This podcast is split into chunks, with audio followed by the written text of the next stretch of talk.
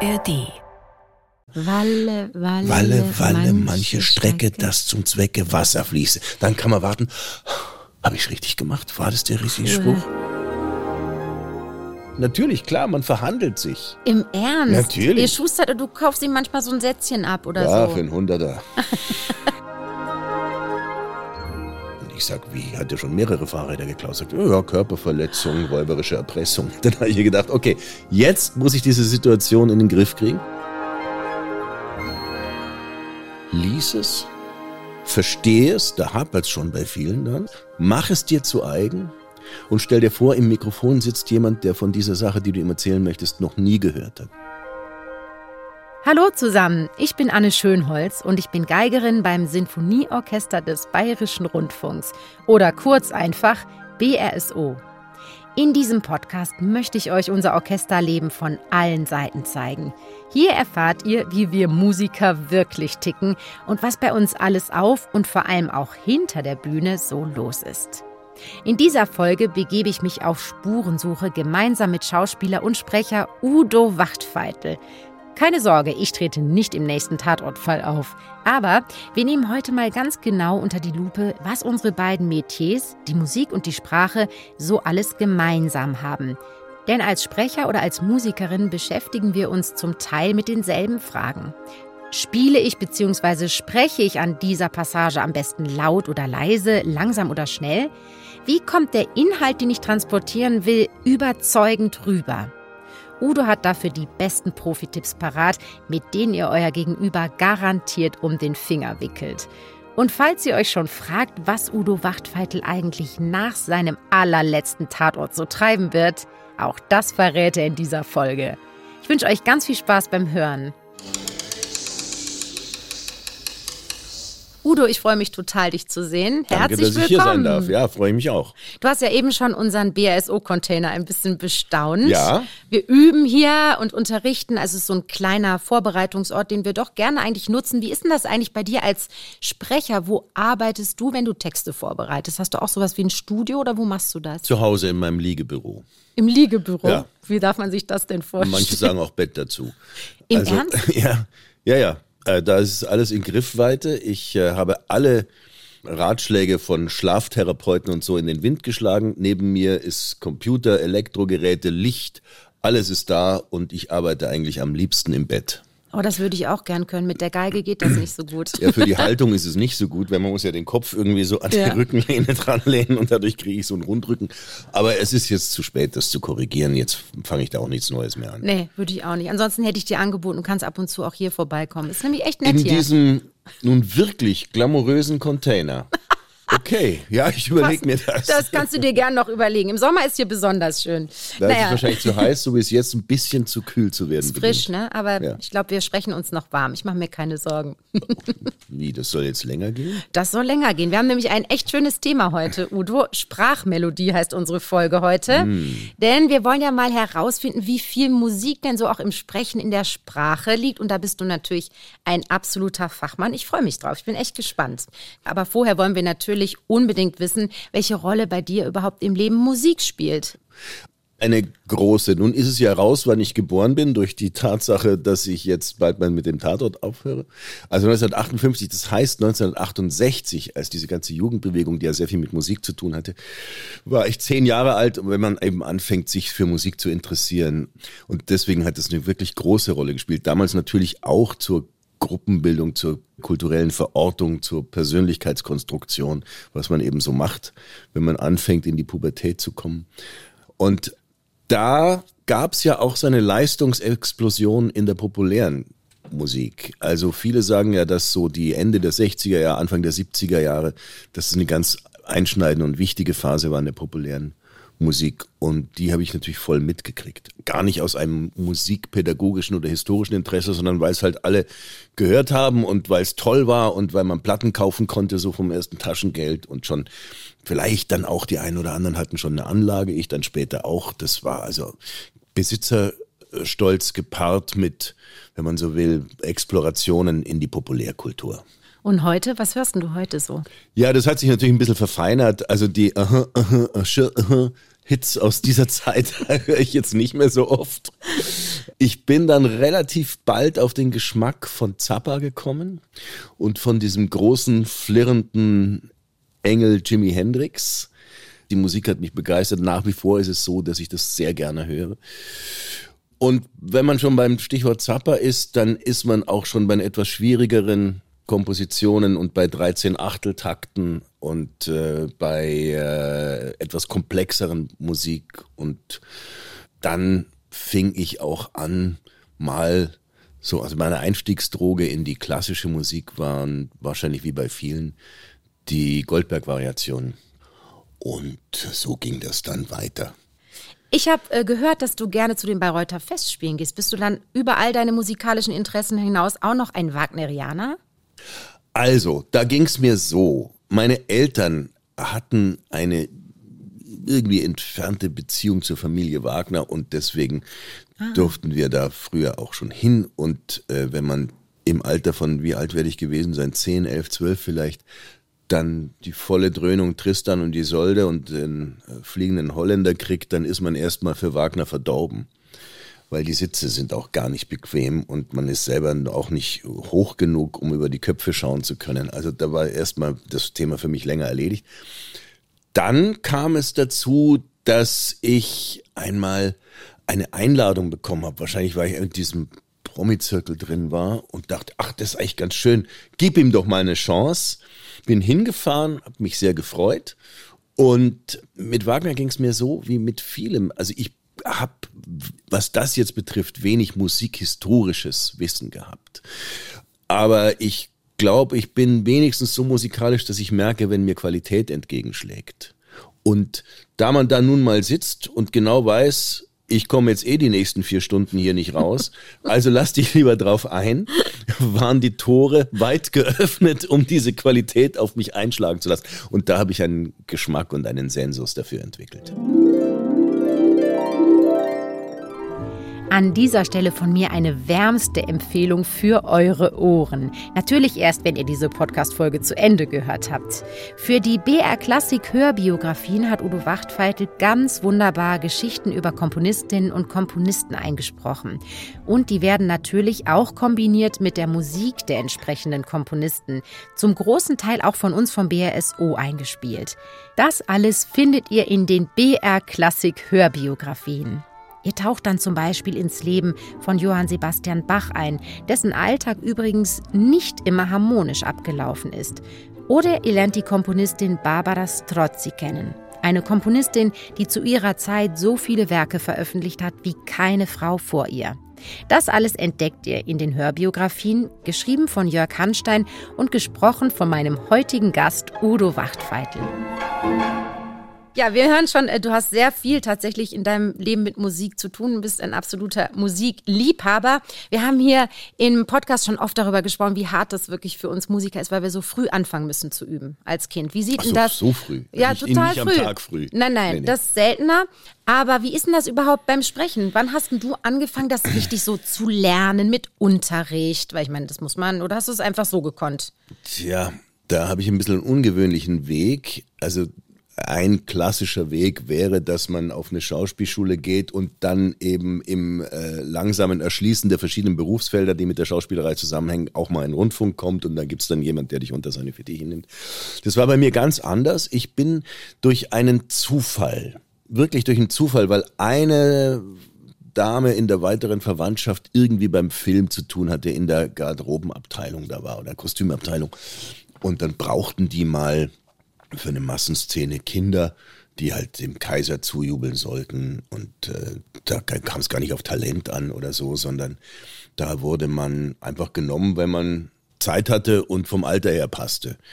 Und das habe ich dann gemacht mit anderen Freunden noch von der Straße, mit meinem Cousin zusammen. Und dann gab es da eine Kinderagentin, die hat einfach nur mal die Namen aufgeschrieben. Weil es fing dann an, es muss jetzt so Mitte der 60er Jahre gewesen sein, dass eben auch hier so eine, die Produktionslandschaft für Fernsehen und für Rundfunkproduktionen, viel Kinderfunk und so sich entwickelte. Und dann wird man so, wenn man, wie gesagt, es ist noch gar nicht erst so eine große Frage des Talents, dann wird man einfach, wenn man sich traut und nicht eingeschüchtert ist, auf einmal im Studio zu stehen mit lauter Erwachsenen, was ich nicht war, dann wird man so weitergereicht als Tipp. Ja, da kann ich zwei Namen nennen. Die älteren Hörer werden die sicher noch wissen. Es ist Wolf Euber, der sehr viel im Rundfunk gemacht hat, als Autor, als Regisseur und als Sprecher.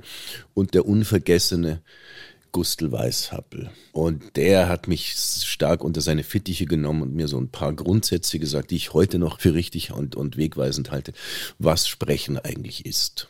Hast du gerade einen parat, was ja, einen wertvollen Also man kann natürlich jetzt über Satzbögen sprechen und über so Banalitäten, wie dass man halt eine klare Diktion haben muss, dass man die Enden nicht zu sehr versteht. Aber das sind alles technische Sachen. Die wichtige Wegweisung, die er mir gegeben hat, ist, Udo, lies es, verstehe es, da hapert es schon bei vielen dann. Ich, ich höre wirklich oft mhm. Kollegen, wo ich denke, hast du es wirklich verstanden, was du da sagst? Oder hast du mit so einer routinierten Tonfall, dass es halt klingt wie nach Radio, einfach so drüber gebügelt? Verstehe es, mach es dir zu eigen und stell dir vor, im Mikrofon sitzt jemand, der von dieser Sache, die du ihm erzählen möchtest, noch nie gehört hat. Und stell ihn dir vor und warte drauf, dass er zustimmend nickt in deiner Vorstellung. Schön, schönes Bild dann, glaube ich, kannst du persönlich und direkt sein. Aber die Vorarbeit, und das ist das, knüpft an das an, was wir vorhin besprochen haben, wo ich arbeite, ist wirklich, geh den Text wirklich durch und versuche rauszufinden, wo sind Oppositionen im Text, wo sind Alliterationen, wo ist eine Gestaltungsmöglichkeit für verschiedene Stimmen, wenn es direkte Rede ist, wo rhythmisiert man, ja, wo geht man ein bisschen länger in die in, in, in die längere Phrase rein? Wo macht man es kurz, lawinenartig? Wo hält man vielleicht ganz inne, weil man an einem Punkt ist, wo man übliche, einfache Sachen, nur oft wird es halt nicht gemacht, muss man sich immer wieder vor Augen halten oder vor Ohren in dem Fall. Du hast gerade, und da gehen wir ja gleich in jedem Fall nochmal rein, ganz viele musikalische Sachen genannt. Ne? Ja. Auch dieses Verschlucken von Sachen, Zeit, Pausen. Ja. Das finde ich ja sehr spannend, das wollen wir beleuchten. Aber bei uns, auch wenn wir das wissen auf dem Instrument, dass das wichtig ist, wir brauchen jemand, der das immer wieder von außen sagt, nein, es kommt nicht so rüber. Ja. Und da reicht oft nicht diese Vorstellung dieses. Männchens oder Fräuleinchens im Mikro. Weißt du, was ich meine? Ja, ich weiß, was du meinst. Weil, also natürlich ist das, was ihr macht, nochmal auf eine andere Art umgesetzter. Ja, mhm. sprechen tun die meisten Leute ja täglich. Bei manchen muss man sagen, leider. Und aber mit der viel in der Hand wächst nicht jeder auf und geht nicht durch den Alltag. Ja, das heißt, es ist eine ganz besondere Disziplin, die ihr da pflegen müsst. Das heißt, ihr müsst das, wovon ich rede, also dass man es aus der Mitte spielt, dass man sich zu eigen macht, das müsst ihr nochmal auf ein ganz anderes Instrument übersetzen. Und das ist natürlich bei der Sprache, die so im allgemeinen Gebrauch ist, leichter. Also man hat vielleicht nicht leichter, aber ich habe täglich meine Übung. Ja, ich muss mit verschiedenen Leuten sprechen, muss mich am Telefon verständlich machen. Manche sprechen zum Beispiel auch vielleicht nicht gut Deutsch und dann muss man nochmal anders reden. Macht jeder die Erfahrung. Und insofern ist das Instrument schon mal ein bisschen mehr in Gebrauch als bei euch, die ihr euch dann wirklich diszipliniert hinsetzen müsst, um es zu machen. Klar, und deshalb finde ich die Folge heute auch echt so spannend, weil natürlich jeder spricht, wie du sagst. Und man kann ja auch eben jetzt aus dem Gespräch mit dir, glaube ich, ganz, ganz viel mitnehmen, was man im Alltag ins Sprechen auch umsetzen kann. Wie du sagst, ich meine, man kann auch eigentlich mal ein bisschen darauf achten, wie führt man einen Dialog so im Alltag, wie redet man am Telefon, wenn man Lust hat, sich da ja. zu verbessern. Ja, ich meine, mich interessiert Sprechen ja auch. Ich bin sozusagen auch eine Labertasche, und, aber ich finde es wirklich auch sehr spannend, sich damit zu beschäftigen, nicht nur für den Podcast, sondern ich finde es ein sehr, sehr interessantes Feld. Lass uns doch ein bisschen noch in diese Parameter reingehen, die du eben schon auch genannt hast. Mir fällt jetzt spontan zum Beispiel auch Tempo ein. Ein musikalisches. Parameter, auch wenn es bei uns drüber steht, großer Unterschied zu einem Text, es steht ja irgendwie eine Grundtempo-Bezeichnung drüber. Mhm. Adagio, Allegro. Trotzdem, wir haben immer noch viel Spielraum. Ist das was, was du dir vorher überlegst? Ja wenn du einen Text vorbereitest. Ja. Okay. Da hat sich einfach im Laufe der Jahre auch äh, durch vielleicht unbewusst registrierte Erfahrungen beim Lesen vor Publikum ein Wissen eingestellt, wann man eben ein bisschen die Zügel anziehen muss, wann man bremsen kann. Das kriegt man mit, weil du kriegst die Stimmung im Raum, wird euch genauso gehen. Du kriegst sie einfach mit. Hast du sie? Sind sie mucksmäuschen still an den entscheidenden Stellen, wo du es auch möchtest? Lachen sie an den richtigen Stellen? Und das sind winzige Rhythmusverschiebungen, die das ausmachen. Okay, also etwas, was durch das auch Erspüren der Atmosphäre spontan Ja. durchaus Ja. kommt. Ja, ja. Mhm. ja, das ist bei uns auch so, aber ich glaube, wir bleiben mehr wahrscheinlich an dem Vorbereiteten und würden jetzt weniger, also wenn ein ganzes Orchester nach Gespür wahrscheinlich jetzt das Tempo entspricht Chaos. Nee, nee, aber manche Dirigenten machen das durchaus. Saalakustik, auf Tournee, siehst du mal? muss man Aber auch bei euch ist ja anpassen. noch die Schwierigkeit, ich bin sozusagen mein eigener Ausführender, mein eigener Regisseur. Also Mhm. wenn ich dann mal wirklich allein vom Publikum sitze. Ihr müsst im wahrsten Sinne des Wortes orchestriert werden. Das heißt, viele einzelne Gesamtempfindungen müssen auf einen Nenner gebracht werden. Total, Ja, das ist nochmal ja. eine etwas andere Herausforderung. Aber ja, die Prinzipien sind ähnlich. Und dann gibt es natürlich einen ganz wichtigen Aspekt, ist die Dynamik, die Lautstärke. Ja. Ja. Auch was, was du vorher gut überlegst? Ja, da muss man dann eben ein bisschen aufpassen, aber das ist wieder so ein technischer Aspekt. Wenn man in einem Saal mit 700 Leuten spricht oder auch 1200, was wir schon gemacht haben, dann arbeitet man natürlich mit Mikrofon. Und das ist jetzt keine Hexerei, aber man muss es eben wissen, wie nah man hingeht und dass man, wenn man ganz leise spricht, zum Beispiel die Plosivlaute so ein bisschen dran vorbei macht, damit es nicht p -p -p macht, sondern p -p -p Ja, das so. habe ich hier ganz oft mit Podcast. Da Ja, heißt ja, immer Anne, genau. lasse es, es Ja, heißt genau. Podcast. Äh, Dann fällt mir auch noch Phrasierung ein. Ganz Ja. großes Ja, Wort in ganz der wichtig. Musik. Ganz Wie phrasiert wichtig. man denn beim Sprechen? Ja, eine Phrase, so wie ich es verstehe, bedeutet ja nichts anderes, als dass man einen Sinnzusammenhang kenntlich macht. Oder einen, muss nicht immer ein Sinnzusammenhang sein, es kann auch mal ein emotionaler Zusammenhang sein, aber dass man kenntlich macht, was zusammengehört. Ja? Und das hat wieder sehr viel zu tun mit dem, was ich vorhin gesagt habe. Das Sprechen erstmal in erster Linie bedeutet, bitte selber zu verstehen, was du da eigentlich sagst. Und da hilft Phrasierung als Deutlichmachen von Sinnzusammenhängen natürlich ganz stark. Ist bei euch auch so, oder? Total. Und wir legen manchmal auch, um zusammen eine Phrasierung gleich zu gestalten, zum Beispiel für uns auch einen Satz drunter. Wir sagen, also wenn wir zum Beispiel ein Ziel haben, wo wir drauf Mhm, hinspielen, dann sagen wir manchmal in der Probe sowas wie, er schaut zum Horizont. So, Mhm. das heißt, es wird da, da, da, da, da. Weil dann ist alles klar. Ja, ja. Dann ist Ja, völlig, weil klar. jeder würde diese Betonung am selben Ort vornehmen. Siehst du? Und dann legen wir einfach die Töne drauf. Also ich Funktioniert super eigentlich. nehme ja mal an, dass die Musik aus solchen rhythmischen Erfahrungen auch kommt. Ne? Also vom Gehen, vom Atmen und vom Rufen. Jetzt mal ein kurzer Exkurs in die Evolutionstheorie der Musik. Warum ist Musik entstanden und was hat sie mit Sprache zu tun? Dazu gibt es natürlich verschiedene Theorien. Eine ist, dass unsere Spezies, noch bevor wir sprechen konnten, kommunizieren musste, um sich zum Beispiel vor Gefahren zu warnen oder Ängste auszudrücken oder auch um Nähe zu einem Neugeborenen zu zeigen. Dafür haben wir emotionale Laute verwendet. Starke, tiefe Laute, um Macht zu zeigen und höhere, zarte Laute, um Nähe oder Geborgenheit auszudrücken. Und über hunderte von Jahren hat sich dieser emotionale Ausdruck verfeinert und in Sprache verwandelt. Und auch die Musik, so eine Theorie, hat sich parallel zur Sprache weiterentwickelt. So ist es auch kein Wunder, dass Sprache und Musik zum Beispiel in ähnlichen Hirnregionen verarbeitet werden oder dass sich zum Beispiel die tschechische Musik an der Phrasenlänge der tschechischen Sprache orientiert. Da gibt es viel spannende Forschung zu den Parallelen von Musik und Sprache. Und auch unser Probenalltag greift diese Gemeinsamkeiten auf.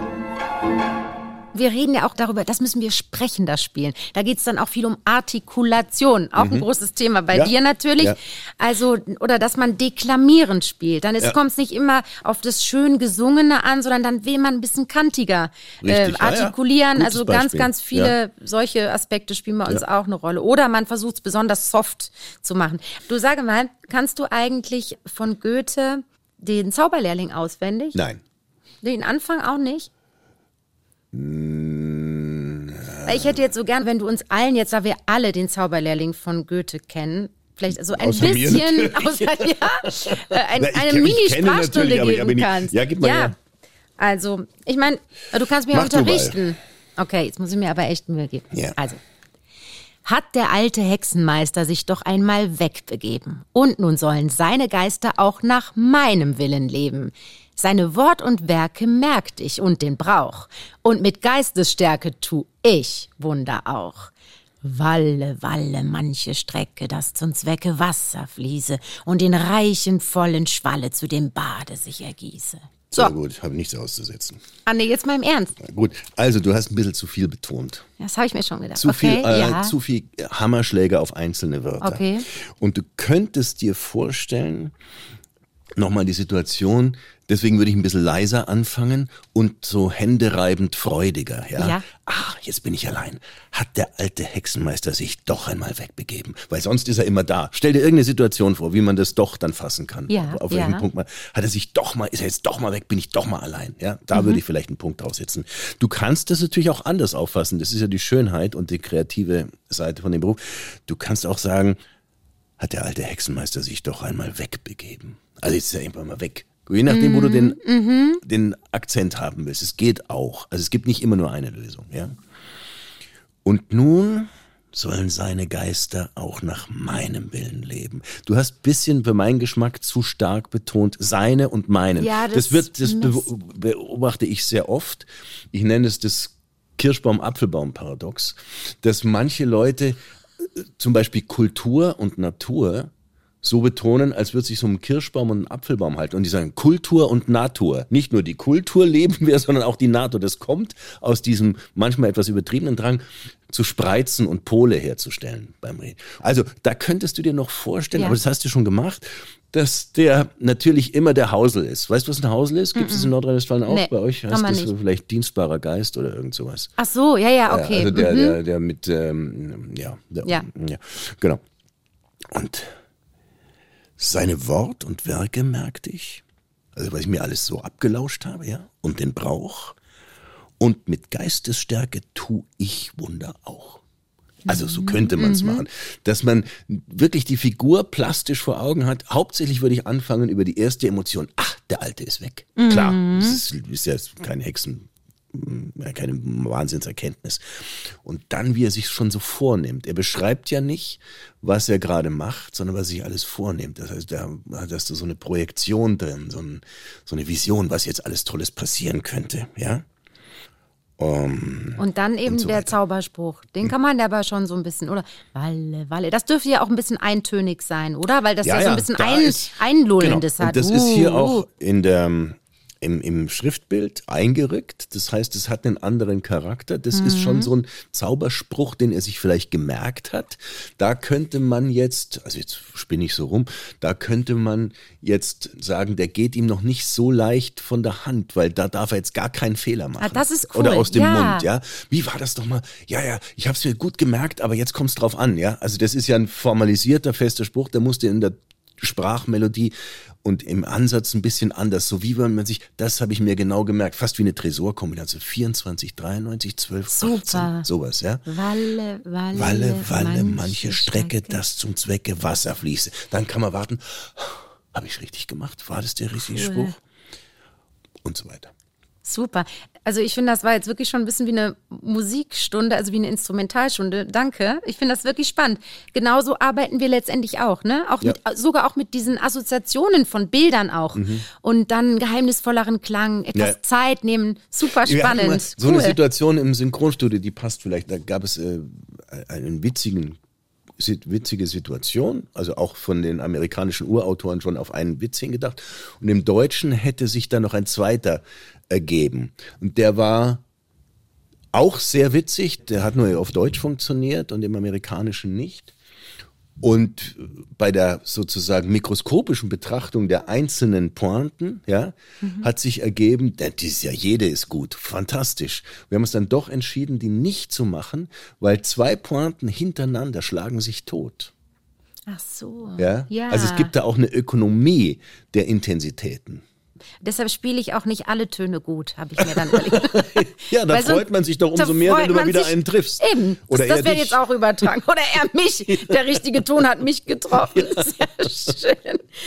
Jetzt haben wir schon wirklich so schön erzählt über das Sprechen jetzt auch im beruflichen Sinn, wo du das vorbereitest und so. Aber einen anderen Aspekt gibt es ja auch, den haben wir heute auch kurz angesprochen, dass wir natürlich im Alltag permanent sprechen. Man sagt auch, Sprache ist Macht. Denkst du, wenn jemand sich viel damit beschäftigt wie du, hast du das Gefühl, dass du sehr gut deine Leute um dich herum auch dadurch ähm, gut überzeugen kannst? Also das hofft man natürlich, dass man die Leute mit dem Inhalt, den man vermitteln möchte, erreicht. Ob mir das jetzt aufgrund der professionellen, des professionellen Aspekts, den ich beim Sprechen habe, mehr gelingt als anderen, weiß ich nicht. Mhm. Äh, keine Ahnung. Mhm. Ähm, wie sprichst ich, du denn ich, ich so? schau mal nach. Schau mal. Aber wie, wie, bist du denn im Privaten? Also so gut kenne ich dich ja nicht, aber bist du ein zum Beispiel ein sehr emotionaler Sprecher? Ich meine, ich kenne dich vor allem aus diesem nee. beruflichen Rahmen. Nee, ich nee. gelte eher als zurückgenommener Sprecher. Auf den lässt man sich ein. Also, weil da kommen natürlich auch noch völlig unverdiente Sachen dazu. Manche haben einfach eine Stimme, die von anderen als angenehm empfunden wird. Mhm. Das hat mit Resonanzkörpern zu tun, mit Stimmbandlängen, mit äh, ob du genug Atem hast sowas. Also das sind ganz unverdiente Sachen, so wie halt eine Stradivari wahrscheinlich anders klingt als ein China-Nachbau. Ja, erstmal. Aber ja. dafür kann man ja nichts. Mhm. Ja. Und vielleicht, wenn ich jemand wirklich überzeugen will oder wenn ich eine besonders angenehme Atmosphäre erzeugen will oder, oder auch mal eine vielleicht aggressive oder dominante Atmosphäre erzeugen, vielleicht zieht man dann Register, von denen ich aber nichts weiß und gar nichts wissen will. Mhm. Ich ah, ah, doch, jetzt kann ich mich an ja. einen Fall erinnern, tatsächlich. An einen Fall kann ich mich wirklich erinnern. Mir wurde mal ein Fahrrad geklaut, bin dem dann zufällig begegnet im Auto, wie der mir auf meinem Fahrrad entgegenkommt. Daraus hat sich dann eine ziemlich äh, gefährliche Situation entwickelt. Und es endete damit, dass die Polizei kam und den mitgenommen hat. Und ich dachte mir, oje, oje, oje, was mache ich denn jetzt? Nicht, dass der dann also ich habe den richtig, der war vorbestraft und alles, ich habe den richtig in Bredouille gebracht, aber klar, der muss ja auch nicht mein Fahrrad klauen. Und ähm, dann dachte ich, dass solange diese äh, Situation noch so heiß ist, muss ich versuchen, das zu entspannen. Aber von einer dominanten Position aus, ja. Und habe dann mit dem Polizisten gesprochen, sagen Sie, ist Ihnen da was bekannt, dass es da vielleicht irgendwie Probleme geben könnte, wenn ich dann nachts durchs Viertel gehe, dass der sich irgendwie rächen möchte? So.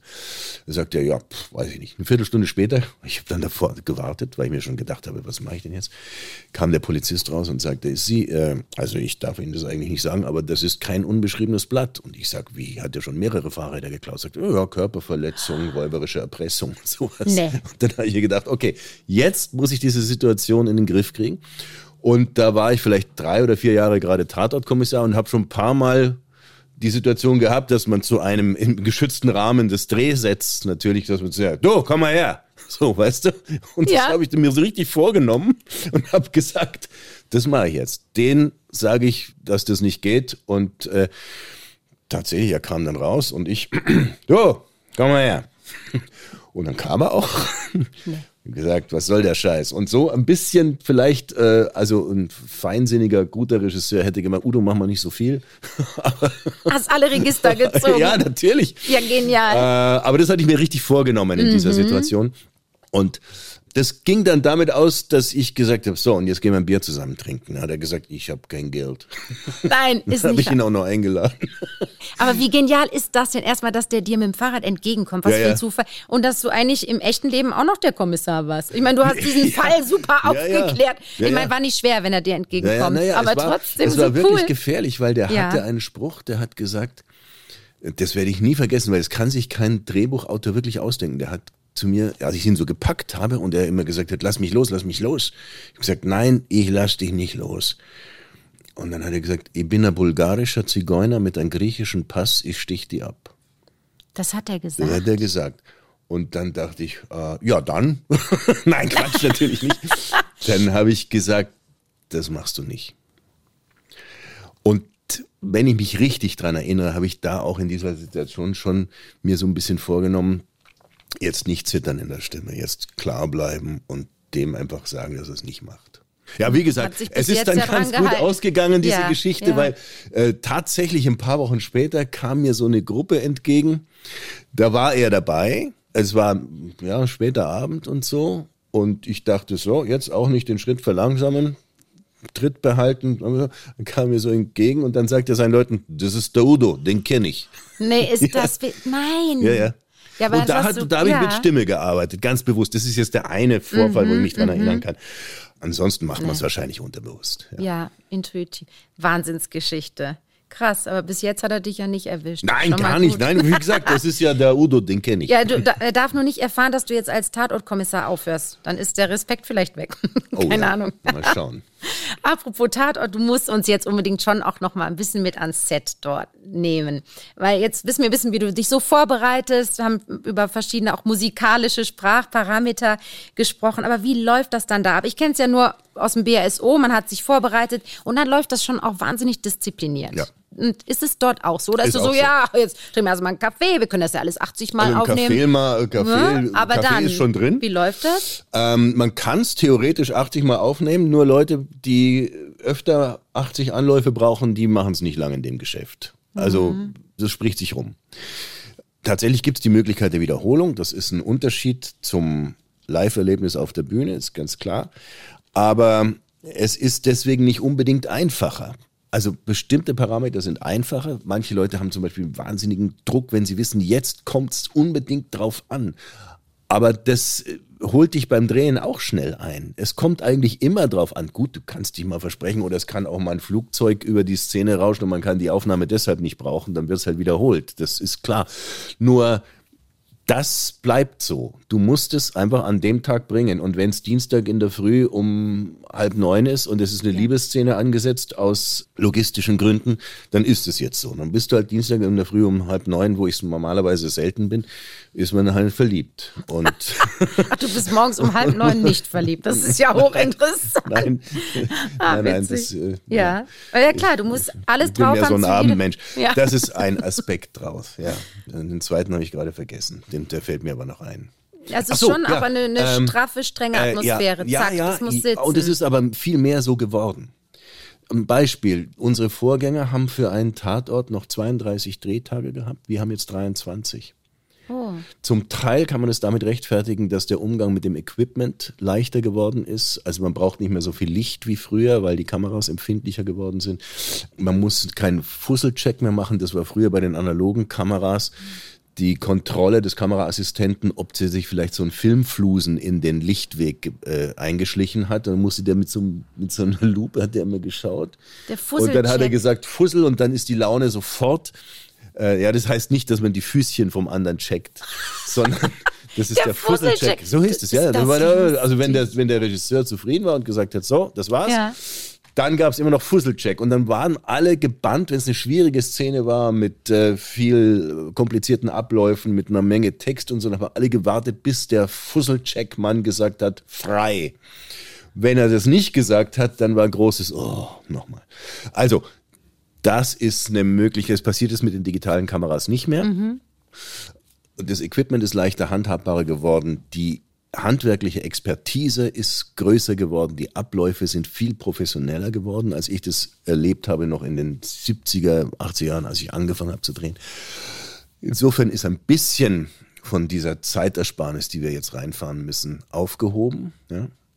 Aber es ist trotzdem ein sehr großer Zeitdruck, Gelddruck inzwischen. Wir wissen ja alle, dass das öffentlich-rechtliche Rundfunksystem unter großem Druck steht, öffentlich angeschossen wird und da sehr darauf geachtet wird, dass das wirklich effizient passiert. Ja klar, sparen, das Ganze muss Natürlich. schneller passieren und Ja, das klar. macht auch was mit dem Druck dahinter. Oder man Ja, muss klar. einfach super, super gut vorbereitet sein und es muss sitzen. Ja. Wie ist es denn dann so mit der Atmosphäre untereinander? Wir haben das hier schon oft auch gesagt, es spielt bei uns schon eine Rolle, ob man gern zusammen da in der Gruppe zusammenarbeitet, ob man seinen Pultnachbarn, Pultnachbarin irgendwie es nett zusammen hat, ja, sagen wir mal so. Ja. Seid ihr eigentlich befreundet, ihr beiden Tatortkommissare? Das interessiert Ja, ja, mich schon. also das ja? geht schon über eine, über eine rein berufsinduzierte Kollegialität hinaus. Wir waren auch schon zusammen in Urlaub bei seinen kroatischen Tanten damals, als sie noch gelebt haben. Ach, echt und, schön. Äh, aber wir haben ganz unterschiedliche Lebensstile und sehen uns hauptsächlich beim Drehen, das ist schon so, aber das könnte man auch nicht so viele Jahre machen, wenn man sich gar nicht ertragen würde. Ginge nicht, meinst du, ne? Ich- äh, angeblich geht's, äh, aber äh, ich möchte es halt nicht. Es ist ja auch Lebenszeit. Total. Aber na klar, wir, ich meine, wir sind beide in den Beruf gegangen, um auch vorzukommen. Und in dem Maß, wie der eine vorkommt, kommt der andere nicht vor. Das ist ein Nullsummenspiel. Ja, absolut. also wir rangeln dann schon. Mensch, jetzt hat der da wieder den richtig guten Satz und den war blöd. Wieso ist der bei der Szene? Muss doch, ist doch eigentlich meine Verdächtige oder so irgendwie. Das gibt's schon, natürlich, klar, man verhandelt sich. Im Ernst? Natürlich. Ihr schustert, du kaufst ihm manchmal so ein Sätzchen ab oder ja, so. Ja, für einen Hunderter.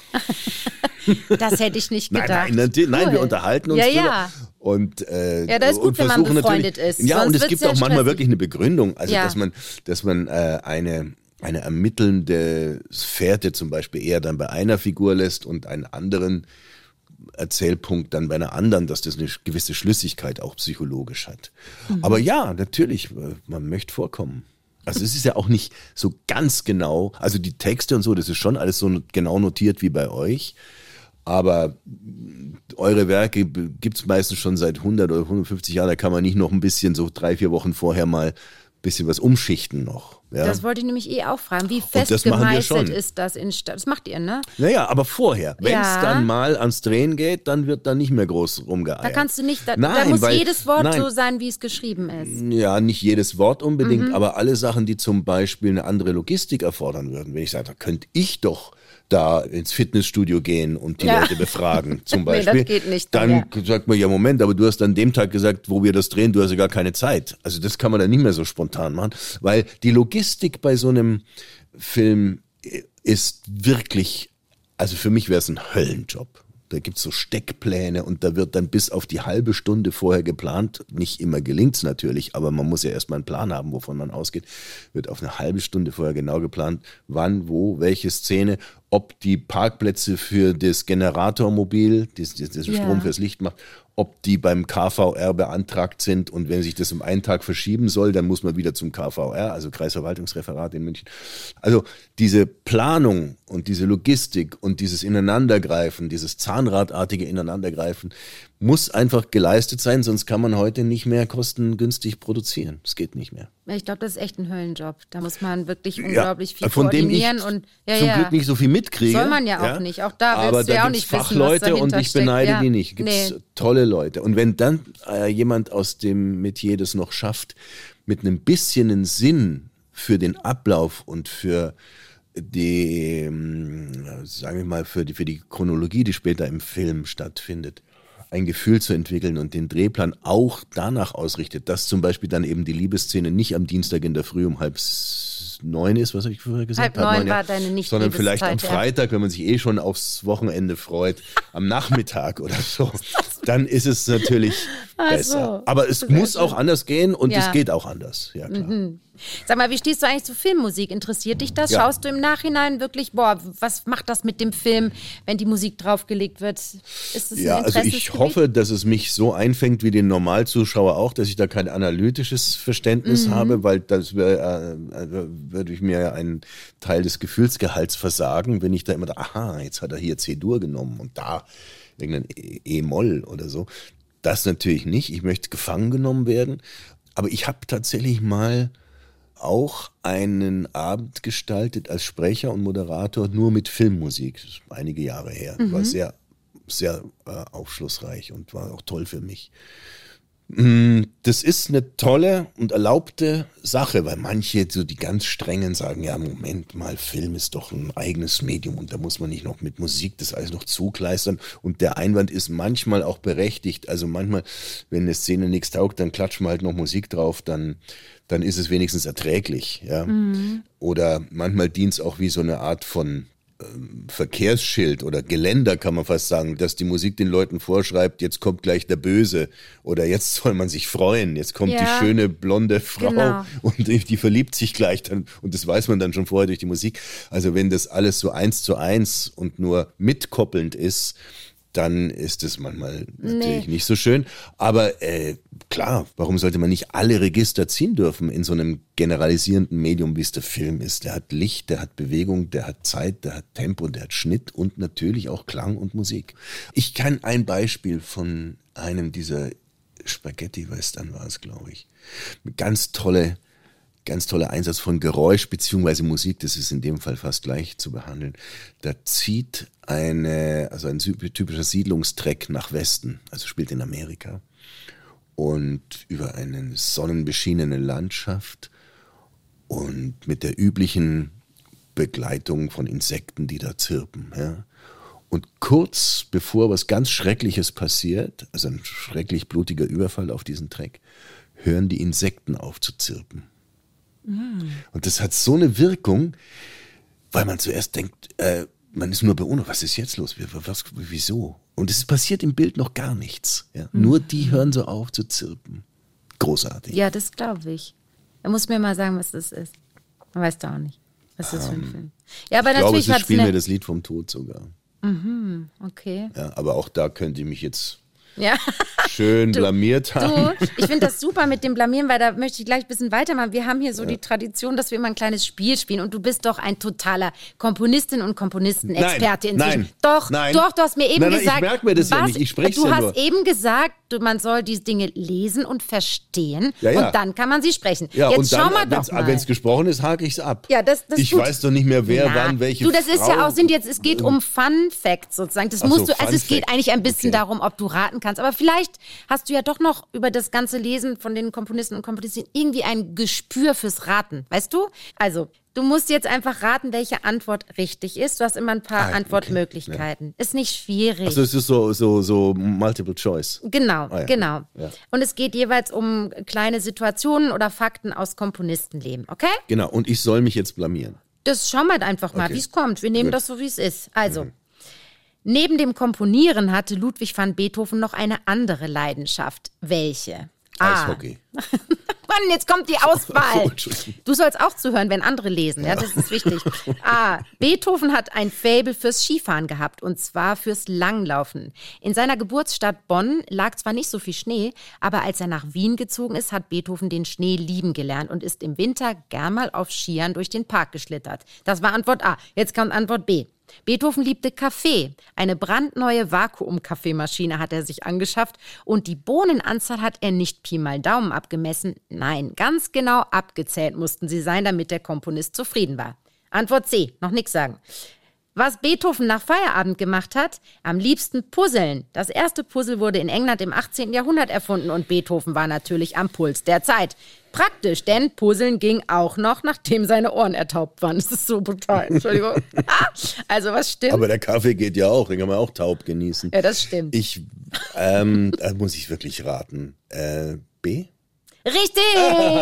Genau 60 Bohnen pro Tasse hat Beethoven Ja, abgezählt. also ich habe mir so ein bisschen was vorgestellt. Er würde eigentlich eher fast zu Bach passen. Aber dann gab's ja, ich glaube, eben diesen Kaffee-Craze, das war so ein Modegetränk manchmal. Und dann dieses Konstruieren und Komponieren und diese Genauigkeit habe ich jetzt mit dem Abzählen von Bohnen irgendwie ein bisschen in Verbindung Super. gebracht, hat gepasst. Sehr Glück gut. gehabt. Danke, ich habe gewonnen. Auf Nein, es geht, kommt noch. Ach du lieber. Also, Clara Schumann hat, verglichen mit anderen Frauen, für die damalige Zeit im 19. Jahrhundert eine besondere Ausbildung genossen. Ihr Vater hat höchsten Wert auf ihre künstlerischen Fähigkeiten am Klavier gelegt. Hausfrauliche Tätigkeiten sind da eher zu kurz gekommen. Um das zu kompensieren, hat ihr Ehemann Robert kurz vor der Hochzeit folgendes Weihnachtsgeschenk gemacht. A. Ein Kochbuch mit Menüvorschlägen für jeden Tag des Jahres. B. Er hat im Vorgarten einen Lehmofen fürs Brotbacken errichten lassen. C. Eine Nähmaschine, damit sie die Konzertanzüge ihres Mannes nähen bzw. reparieren konnte. B. B. Äh, der Lehmofen. Leider falsch geraten. Es Nee, nee, nee, das A weißt du gewesen. nur nicht. Der hatte tatsächlich, die hatten einen Lehmofen im Vorgarten. Das ist ja unglaublich. Das kannst du mir jetzt nicht verkaufen. du schummelst dir auch jede Antwort zurecht. Super. Nein, es war das Kochbuch. Ah, Das ist aber jetzt, ach, das enttäuscht mich ein bisschen, das ist so ja. üblich. Äh, ja, ja, schade. und eigentlich war sie so eine besondere Frau. Und selbst sie hat. aber in dem Kochbuch stand doch sicher auch, wie man Brot bäckt und dafür brauchte man den Lehmofen. ja, Udo, wunderschön. Ich freue mich. Es macht Spaß, mit dir zu spielen. Ich mag mir gar nicht ausreden, wie du bei Mensch ärger dich nicht bist oder so. Schrecklich. Okay, wir haben noch eine schöne Situation. Und zwar, Mozart war zwar immer knapp bei Kasse, aber ein Haustier hat er sich trotzdem geleistet. Welches? A, einen Goldfisch, der braucht nicht viel, leistet trotzdem Gesellschaft und er schimmert so schön im Abendlicht. B, einen Dackel, den hat Mozart tatsächlich auch immer mit auf Reisen genommen. Oder C, einen Vogel, der Mozart sogar auf die Melodie eines seiner vielen Klavierkonzerte gebracht hat. Na, jetzt könnte man textanalytisch vorgehen. Du hast bei einer Option gesagt tatsächlich und tatsächlich heißt es ist Tatsache. Dann muss es B sein. da habe ich dich aber ganz schön hinters Licht geführt. Naja, wenn man einfach lügt, dann kann man natürlich jeden reinlegen. Ja, also pass auf, nochmal das ja nicht der. Goldfisch, der Dackel und? Oder C, der Vogel. Ja, jetzt rätst du schon zum zweiten Mal. Das Nee, ist nee, ja nee, nee, super. nee. Du hast ja nicht gesagt, dass es stimmt oder nicht stimmt. Doch, ich habe gesagt, ich habe dich hinters Licht geführt. So. Damit war ja klar, dass die Antwort Also gut, dann stimmt. ist es der Vogel. Richtig. Yay. Gilt als voller gut. Punkt. Das ist nämlich wirklich interessant. Einen Star hat er sich geleistet für genau 34 Kreuzer und er hat den Komponisten tatsächlich auf die Melodie vom Klavierkonzert Köchelverzeichnis 453 gebracht. Fantastisch. Schön, Ein gescheiter Vogel. Gescheiter Vogel. Ja, und äh, weißt du, ich habe mich, ich erinnere mich noch, wie wir über Mozart diese Hörbiografie gemacht haben. Und die sind ja fast nur in Kutschen gereist. Und dann dachte ich mir, na, in der Kutsche so ein Goldfisch, das verschwappert doch alles. Ah, den das Dackel hätte geht er gar nicht. mitgenommen. Ein Dackel, der wäre schon eine Möglichkeit gewesen. Ach so. Aber das, also, aber Ja, der da, Goldfisch jedenfalls ist der Fisch schon mal raus. Ja, Ja, der wäre einfach jämmerlich Genau, gestorben. verhungert und ja. verschwappert. Und dann dachte ich, das hat er bestimmt nicht gemacht. Also Vogel oder Dackel.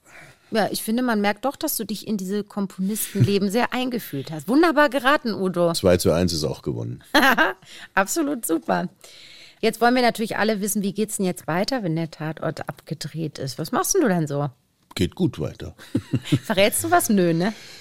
Äh, es gibt Sachen, die ich verraten kann und mag. Also tatsächlich sind Lesungen, jetzt einige, und zwar eine in Salzburg, vorher ist eine in Nürnberg und dann noch eine hier in München mit der schönen Magelone, dieser Brahms-Zyklus. Dann ein Thema, das habe ich mir ausgesucht, Texte und Musik zur Nacht. Nochmal in Nürnberg und nochmal in Bayreuth. Und in Salzburg einen wunderbaren Text von Schnitzler, Casanovas Heimfahrt. Dazu gibt es, so wenn ich mich recht erinnere, Beethoven-Musik. Ah, also alles in Kombination wirklich mit Musik auf der Bühne. Ja, Toll. Ich rede jetzt nur von den Ja. Sachen, die äh, unser Thema Und heute sind. filmisch dürfen wir dich schon irgendwo wieder Ähm, im Fernsehen erwarten. Ja, jetzt drehen wir ja erstmal noch, Ja, klar, kommt noch was, fast ja. Mhm. eineinhalb Jahre. Also ich drehe jetzt noch fünf Tatorte. Äh, Das ist mehr als manche Kollegen überhaupt im Leben dann drehen, weil die mehr Theater machen oder Mhm. so. Also das ist jetzt erstmal mein, mein vorrangiges Ziel. Was dann kommt, keine Ahnung. Vielleicht gehst du dann mal unter die Mörder im Film und wechselst die Seite. Das Da gibt es mal was. tatsächlich eine Idee, also muss nicht gleich Mord sein, aber, aber die Seiten wechseln, ja, ja, da gibt's was. Spannend. Ich werde das verfolgen. Und ich fand es Hoffentlich toll. nicht nur du, Einschaltquote ist runtergegangen. Aber ja, aber Anne hat zugeschaut, immerhin. Anna hat geguckt. Ja. Du, ich fand's toll, dass du da warst und äh, fand's sehr lustig und ich habe auch viel gelernt. Danke dir, Udo. Sehr gern, hat mir Spaß gemacht. Musik und Sprache, also ich weiß nicht, wie es euch geht, aber ich finde, da gibt es so viele Gemeinsamkeiten und ich habe jetzt nach dieser Folge richtig Lust, mich noch mal intensiver mit dem Sprechen zu beschäftigen, denn schließlich wir kommunizieren alle über die Sprache und das ist das Instrument, was wir alle tagtäglich bedienen. Ich hoffe sehr, dass ihr auch Lust bekommen habt, da ein bisschen auszuprobieren und vielleicht den ein oder anderen Tipp von Udo auch dabei mitzunehmen. Wie ihr vielleicht schon erfahren habt, ist dieses Jahr ja unser Jubiläumsjahr des BRSO. Wir werden 75 Jahre alt. Und gemeinsam mit meinen Kolleginnen und Kollegen blicke ich am Ende der Podcast-Folge zurück auf diese ganze Orchestergeschichte. Mein Kollege und Konzertmeister Radek Schulz, der auch schon bei mir hier zu Gast im Podcast war, übrigens müsste ich korrekterweise sagen Radoslav Schulz, der erinnert sich zum Beispiel an einen unserer allerersten Chefdirigenten, Raphael Kubelik. Naja, also Kubelik ist ja bekannt als der Vater des Orchesters. Und er war eben der erste Chef, der sehr lange da war. Natürlich also künstlerisch und alles war fantastisch. Aber eben als Mensch, er hatte so diese tschechische Mentalität, so einfach nett und menschlich. Und äh, er hat einmal eben die Kollegen früher aus der Probe entlassen weil es gab Finale Tschechien gegen Deutschland und er sagte, jetzt muss ich das anschauen, jetzt ist Probe zu Ende. Ganz einfach. Das war schön. Und das ist Legende jetzt im Orchester. Lustig, der Radek war ja damals noch gar nicht dabei, aber es stimmt, all diese Geschichten aus der guten alten Zeit über Chefdirigenten und Solistinnen und Solisten, die halten sich wirklich lange und die erzählt man sich immer noch in den Probenpausen und lacht sich auch tot.